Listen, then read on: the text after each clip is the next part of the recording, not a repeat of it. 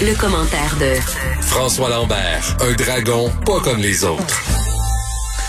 Ce matin, lorsque j'épluchais les euh, différents euh, journaux euh, sur ma tablette, là, on dit encore les journaux quand même, j'ai eu une petite pensée pour François Lambert quand j'ai vu la nouvelle comme quoi les propriétaires de serres, les producteurs en serre, auront droit à un tarif spécial d'électricité, puisque la semaine dernière ou l'autre semaine avant, il me parlait exactement de ça, comme quoi ce serait une belle façon de produire plus de, de légumes, plus de fruits ici au Québec, et qu'au lieu de subventionner les entreprises, que le Québec devrait donner des crédits d'électricité tu dois être content aujourd'hui, François.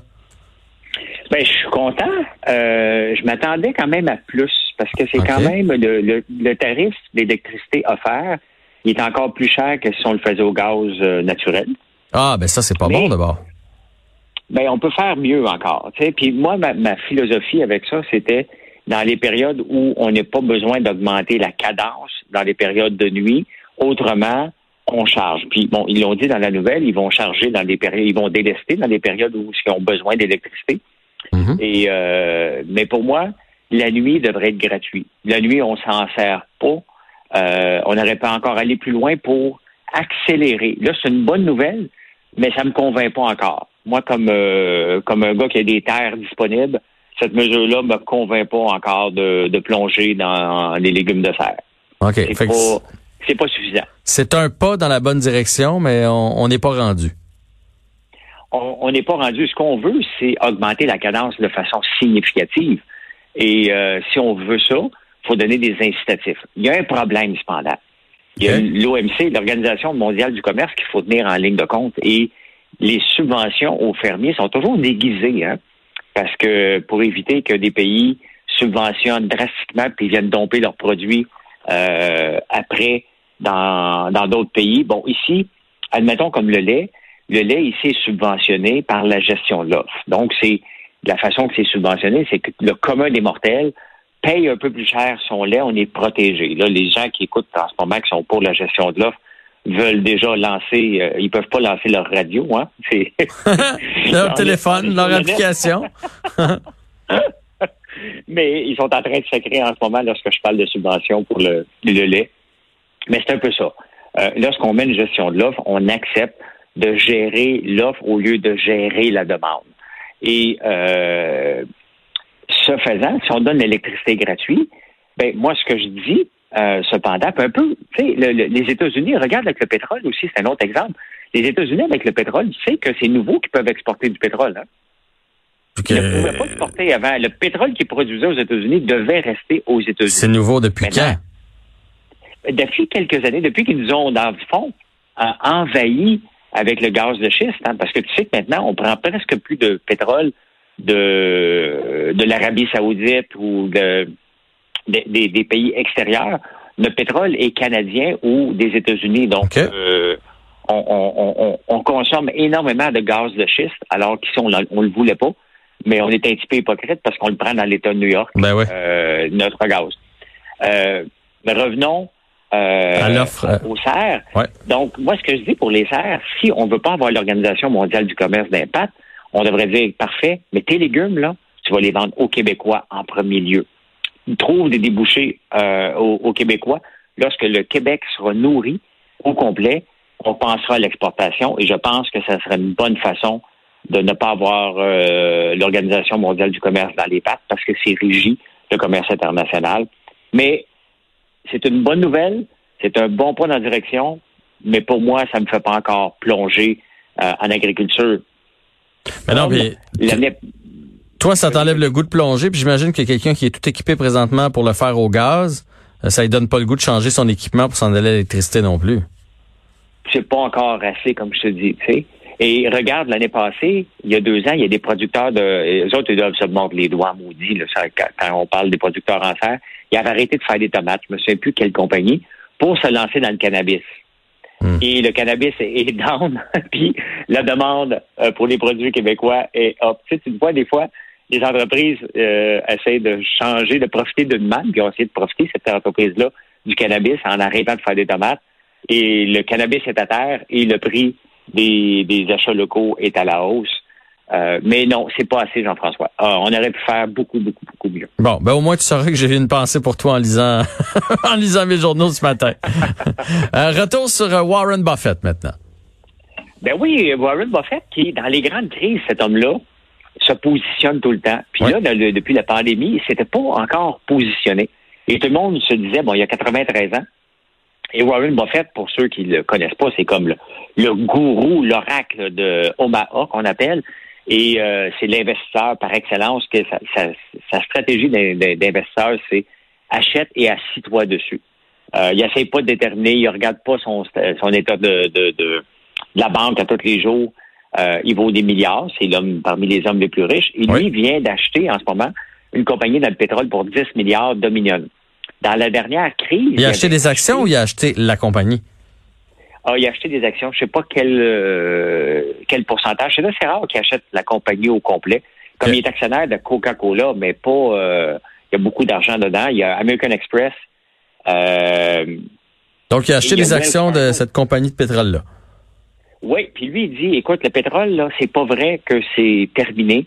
On en a besoin encore pour longtemps. J'en profite pendant que la compagnie est à terre. Il avait fait la même chose lors de la grande crise en 2008 avec Wells Fargo et euh, ça lui a payé énormément, énormément. Donc là, lui dit, le pétrole, c'est pas d'âme parce que tous les titres sur le pétrole sont, sont, sont vraiment à terre. Oui, oui, oui. Tous les indices sur le pétrole sont complètement euh, démolis, puis on pense qu'on n'utilisera pas le pétrole. La réalité, euh, c'est que le pétrole, on en a encore, quand même qu'on déciderait aujourd'hui, on en a encore pour 50 ans. C'est sûr qu'il y a un bon virage avec la pandémie, on a moins consommé, mais c'est temporaire. Et euh, Warren Buffett bête là-dessus complètement. Donc, c'est certain que là, il y a eu un engouement vers les titres pétroliers cette semaine. Le pétrole est parti à la hausse. Lui, quand il bouge, il fait bouger la planète. Faut être puissant. Ça, c'est de la puissance. Ça. Oui, c'est ça, parce que lui, à, quelque part, quand il décide de mettre ses billes comme ça dans un titre, les gens le suivent. Je dis, tu m'en parles, là, puis j'ai le goût de faire comme lui parce que il réussit toujours. Alors, ce mouvement qui crée euh, lui garantit quasiment un profit. Tu comprends ce que je veux dire? Ah oui, oui. Lui, euh, son track record, là, il est pas parfait, mais il est bon parce qu'il s'assoit, il achète. Lui, il est capable de trouver la compagnie qui, techniquement, est, dans son plus bas. Mais il n'essaie pas de battre le marché en faisant du day trading. Lui, là, c'est dans 10 ans, ils vont dire, My God, mais on s'entend, il a 93 ans. Là. Dans 10 ans, et son bras droit, Charlie Munger, est aussi vieux que lui. Euh, mais il y a une belle équipe, mais il sera pas, probablement pas là dans 10 ans pour dire j'ai fait un bon coup cette fois-là. Faut quand même. Mais il est quand même réveillé, là. Mm à 93 ans, il travaille à tous les jours, puis il fait des moves comme ça. Euh, J'en connais pas beaucoup de gens, moi, à 90 ans, qui sont réveillés comme lui. C'est un, un, phénomène. C'est un phénomène. Et, euh, en tout cas, il bête sur le pétrole. Ça veut pas dire qu'il va avoir raison, mais ça veut dire qu'il vient de mettre 10 milliards. Ouais. Est-ce que ça te donne le goût, toi qui as des sous, qui est un investisseur, euh, est-ce que ça te, quand t'entends des choses comme ça, est-ce que ça te donne le goût de faire comme lui puis de remettre tes billes à la bourse en te disant que présentement le marché est très bas puis que tu pourrais peut-être justement dans 10 ans avoir fait une passe? Euh, la réalité, c'est que je veux plus rien savoir d'aller voir mes placements. J'ai beaucoup, beaucoup d'argent en placement. Là. Je me le cache pas là, euh, mais j'ai quelqu'un qui s'en occupe et on euh, il m'écrit des fois, il veut me parler, puis il y a un mois, il m'a appelé, puis j'ai dit, Michael, on va régler ça tout de suite. Là. Je veux rien savoir que tu me dises le montant. Fais ce que tu as à faire. Je sais que j'ai un coussin qui est là, mais ça ne m'intéresse pas de le savoir. Et j'avais un portefeuille privé que je m'occupais moi-même et je regarde pas.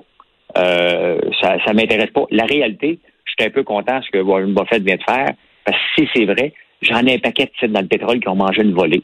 Et puisque j'ai décidé de ne pas regarder mes états financiers avant 2025, ben, euh, j'ai hâte de voir s'il y a raison. S'il y a raison, je vais récupérer mes billes. Oui, tu vas récupérer, mais tu n'auras pas fait d'argent. Alors que si tu y allais aujourd'hui puis que tu investissais dans une compagnie qui est à terre, qui est à son plus bas, tu pourrais non seulement récupérer, mais en faire. Je pourrais, mais tu sais quoi? Euh, en ce moment, euh, je suis euh, en plein start-up d'une compagnie, de, mes compagnies de ma friandise d'érable. Mhm. Et tout mon argent va là pour acheter. Regarde, aujourd'hui, il y a une machine qui est arrivée pour faire des meringues automatiques. J'ai acheté une autre machine à popcorn. Donc, tout mon argent, on est parti de 2 à 25 employés. Donc, tout mon effort en ce moment, euh, de 4 heures du matin jusqu'à 8, 9 heures le soir, est là-dessus. Donc, euh, je bête sur le popcorn. Et tu sais que Boom Chicapao, Boom Chicapao, une compagnie de popcorn qu'on les voit partout ici. C'est des, sacs colorés. Ça s'appelait NG's Popcorn avant. Et ils ont démarré de zéro. Ils ont vendu à Conagra. Conagra, c'est ceux qui ont aussi Orville, des, des popcorn Orville. Et ils ont vendu 14 ans plus tard à 275 millions. Hein? Wow! Puis ils ont parti de rien? il est parti de rien, puis il est parti, c'est une famille, c'est un gars, un homme et une femme. Il cherchait un, un, projet d'affaires parce qu'il trouvait qu'il gagnait pas assez. Elle était infirmière, puis lui, c'était un gars, euh, un jack of all trades. Hein? Dans le fond, il n'y avait pas de métier, puis il n'était pas le plus brillant du groupe, c'est, selon l'histoire. Là, Et euh, un moment donné, un soir, il a une idée d'acheter une machine à popcorn, puis il dit on va faire du kernel popcorn, donc du popcorn au caramel. Et euh, sa femme arrive, lui, il a acheté la machine à 10 000 et ça a débuté comme ça. Ça a duré 14 ans et il a vendu à Conagra 14 euh, ans plus tard 275 millions. Et les sacs de popcorn, on les voit partout, partout, partout. Ah ouais, je sais ce que tu veux dire. Je dis que je suis parti de zéro. Si je me rends à leur niveau, ce, que, ce qui serait drôle, là, parce que, euh, bon, ben, 14 ans, j'ai 53, 67 ans, ben, Conagra pourrait venir m'acheter. ouais, ouais, ben, même s'ils t'achètent juste pour la moitié, ça serait déjà pas pire. Hey, écoute, juste pour la moitié, je vais le prendre. Je me dis, tu sais, le monde, ils veulent, des, fois, ils me disent, François, tu vas investir ailleurs? La réponse est non. C'est mon dernier coup, ça, euh, cette compagnie-là. Mais je vais être là longtemps. Mais ça m'intéresse pas d'investir ailleurs, autre que dans ce que je fais en ce moment, que j'ai beaucoup de plaisir. Ben, je l'ai dit hier, tu m'as apporté une petite boîte euh, vendredi de tes euh, produits. J'ai, je me suis délecté de tes meringues et hier soir, j'ai fait la passe en écoutant une petite série à la barbe à papa à l'érable. Alors, t'es deux en deux pour l'instant. Ben, merci beaucoup. Ouais, ouais, c'est mon ventre. Mon, mon ventre t'a dit merci aussi. D'ailleurs, tiens, on va parler de, du nouveau trend, trend, pardon, training at home.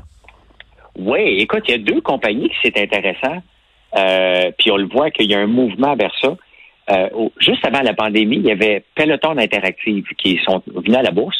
Eux, dans le fond, c'est qu'au lieu que tu te déplaces pour aller faire du spinning, qui était qui est très à mode, le spinning, euh, de te déplacer dans des classes, tu le fais en ligne. Et le stock euh, euh parti en fou, le Peloton, euh, depuis le lancement à la bourse à 30 il vaut 61 en ce moment, en à peine trois mois. Oui, ben là, la pandémie l'a aidé. Là. Lui, lui c'est sûr qu'il a bénéficié de ça, ce titre-là. Oui, parce que je, regardais, c'est quand même cher. Hein? C'est un, un, vélo stationnaire avec un écran. C'est quand même très, très dispendieux. Et euh, mais le mouvement est lancé. Puis là, euh, Lululemon vient d'acheter une compagnie qui s'appelle Mirror pour 500 millions de dollars. La compagnie, elle a à peine deux ans. Ils viennent d'acheter ça. Puis c'est un miroir que tu t'entraînes. Au moment que je te parle, j'ai été sur le site. J'ai pas trop compris encore comment tu fais tes entraînements, mais tu comme un coach virtuel dans ton miroir. Et euh, le, mouvement est parti euh, vers ça parce que est-ce que tu as le goût d'aller faire du, du ah non, du, vélo, du vélo à ce moment dans une, du spinning. Est-ce que tu as le goût d'aller dans une salle où on va tous se respirer l'air? On n'est pas à veille, hein? Avec les, les, cas de pandémie qui explosent en ce moment, puis la part du masque obligatoire, tu peux pas aller faire du vélo ou du spinning avec un masque avant ou d'en face, c'est impossible. Tu vois, moi je déteste m'entraîner et je suis inscrit là, avec la ville à un petit cours, un petit cours comme ça. Là. On est une euh, vingtaine, mettons, dans une salle, là, puis on fait un peu de tout. Là. C'est, c'est, je trouve ça vraiment super. Ça fait 5-6 ans que je fais ça. Honnêtement, je m'en ennuie physiquement pour mon énergie, euh, tout ça. Puis on, on prend de l'âge, qu'on veut se garder en forme mais j'ai zéro envie de retourner dans cette salle-là. On manipule tous les mêmes élastiques, les mêmes poids. Les... Je serais inconfortable d'y aller. Fait que je comprends le, le trend qui vient de partir. Ben oui, puis écoute, 500 millions pour un miroir, là. J'ai quand même un peu de technologie là-dedans.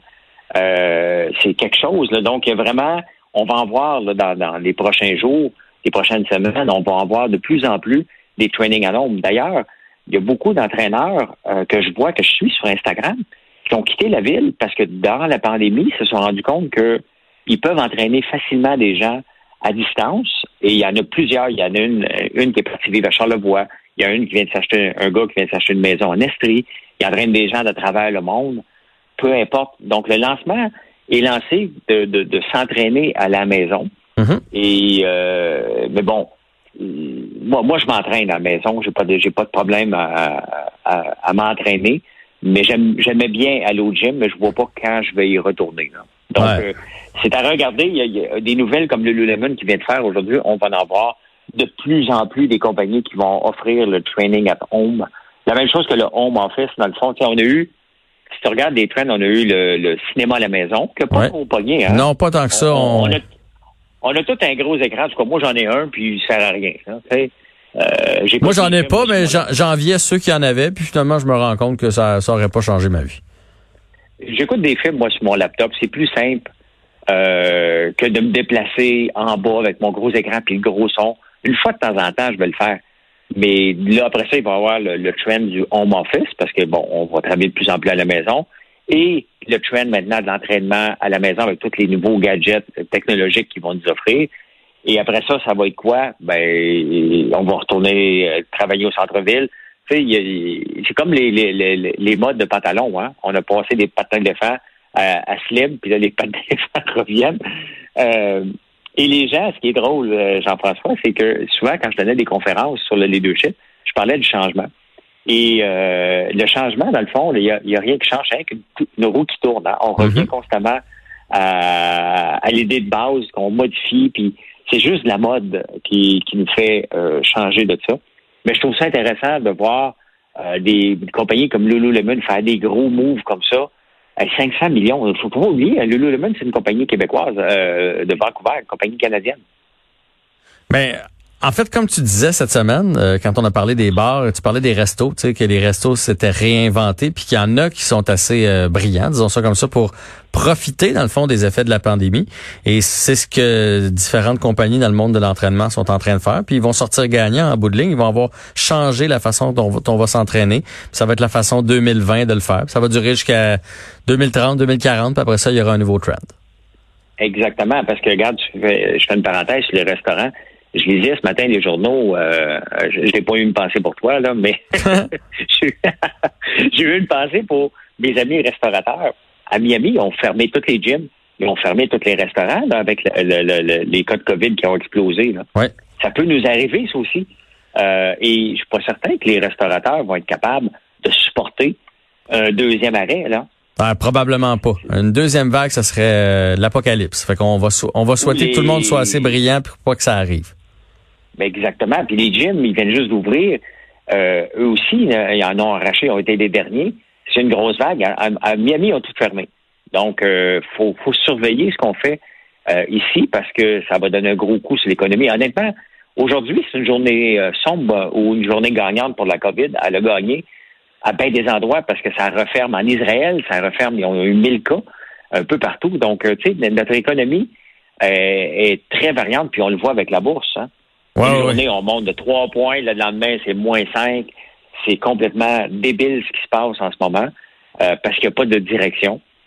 Mais euh, on voit quand même que des trends qui se passent. Le home office, les restaurants qui livrent à la maison. Tiens, je fais une autre parenthèse. Uber vient d'acheter une compagnie pour 2,6 milliards qui fait de, de, la livraison de choses médicales surtout.